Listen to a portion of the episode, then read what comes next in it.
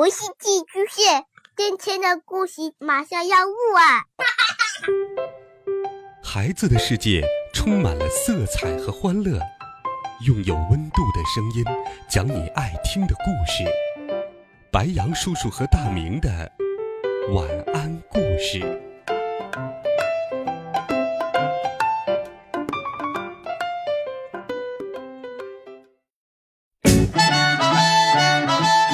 小朋友们、同学们，大家好，欢迎收听白羊叔叔讲故事。今天，白羊叔叔继续给你准备了神奇好听的冒险故事，一起来听《神奇药水》上。又到了星期三，我的喉咙肿了，我感觉浑身不舒服。妈妈。摸了摸我的额头，说：“哎呀，你发烧了，今天必须待在家里。生病并不好玩，但它有一个好处，我可以待在家里。每当我生病待在家里，妈妈都会让我看我想看的电视节目。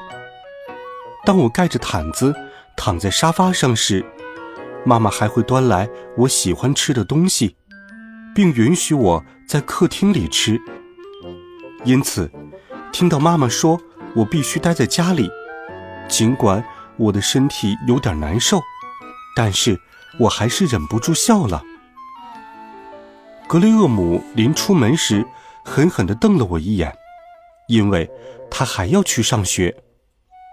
然而，格雷厄姆走后，我躺在沙发上，却感到非常失落。因为电视机突然坏了，我根本没法看我喜欢的电视节目了。更让我失望的是，妈妈一直忙着照顾菲比，压根儿就顾不上我。我开始想念格雷厄姆。我知道，如果现在他也在客厅，我们很可能又会吵起来。可是，就算是这样，我还是非常想念他。我躺在沙发上，心想，生病一点也不好玩。就在这时，妈妈走进客厅，说：“我给你叫了一项特殊服务。”特殊服务，我不明白他的意思。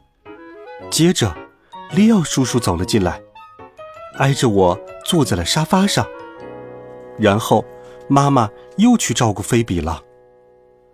利奥叔叔面带忧伤地说：“安迪，我做错了一件事，一件非常不应该做的事。你做了什么？很抱歉，安迪。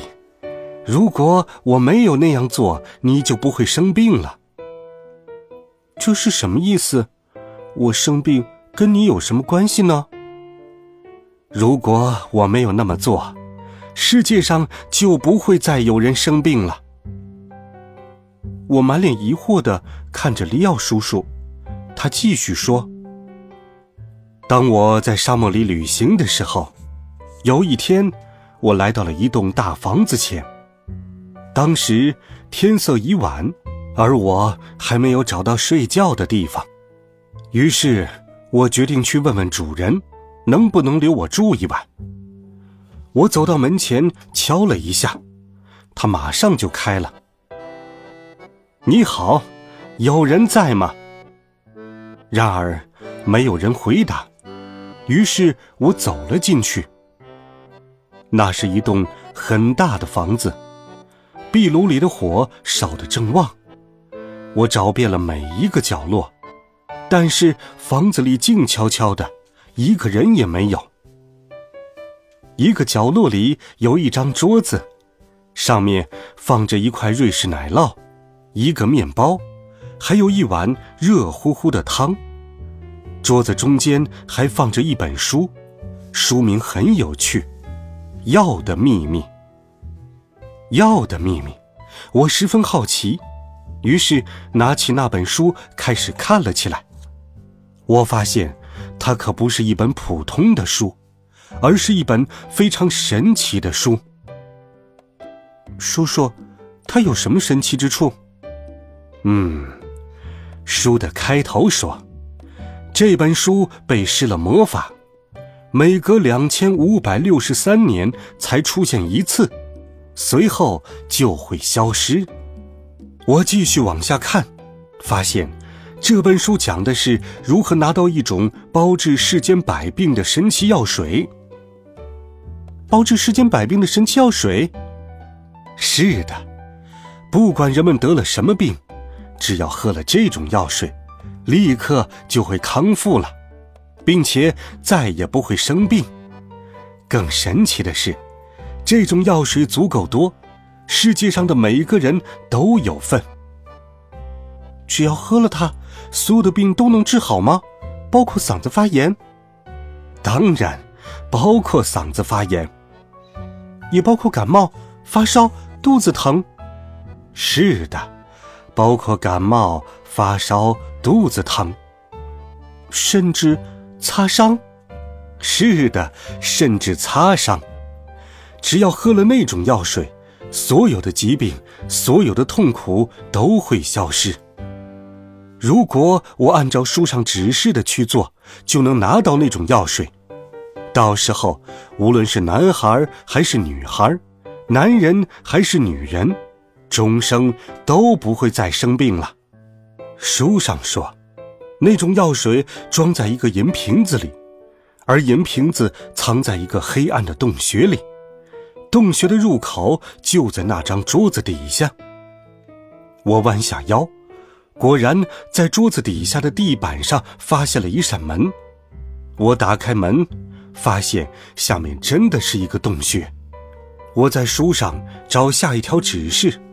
看到了一句警告：要想拿到神奇药水，就不要在洞穴里吃喝。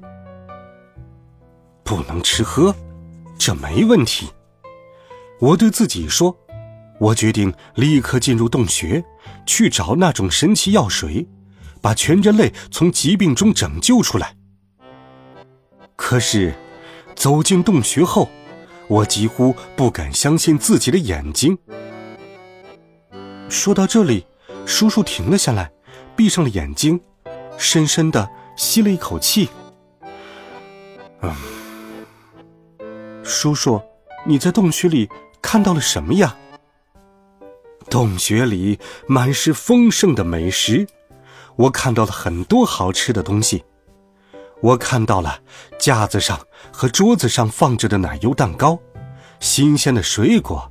烹制好的美味佳肴，还有各种口味的果汁。也有意大利面吗？当然，安迪，那里还有各种形状的比萨饼，各种口味的酱汁，所有你能想象到让你流口水的美食都在那个洞穴里，而且所有的美食看上去都让人流口水。啊！但是我没有忘记书上说的。要想拿到包治世间百病的神奇药水，就不能在洞穴里吃任何东西。因此，我没有碰那些食物。我继续往前走，洞穴越来越深，而食物散发出的诱人的香味让我有些忍不住了。根据书上的指示，我来到一扇小门前。书上说。装着包治百病的神奇药水的银瓶子就在一扇小门后面。我走到门前，门没有上锁，但是上面也没有把手，我不知道该怎么打开它。我再次翻开书，希望能找到方法把门打开。我翻找着，直到在书上看到了下面这句话：找到门后。你可以命令他打开。我看着那扇门，用威严的语气大声喊道：“快开门！”好了，孩子们，这一集好听的故事，白杨叔叔就给你讲到这里。温暖讲述，为爱发声。我们明天见，晚安，好梦。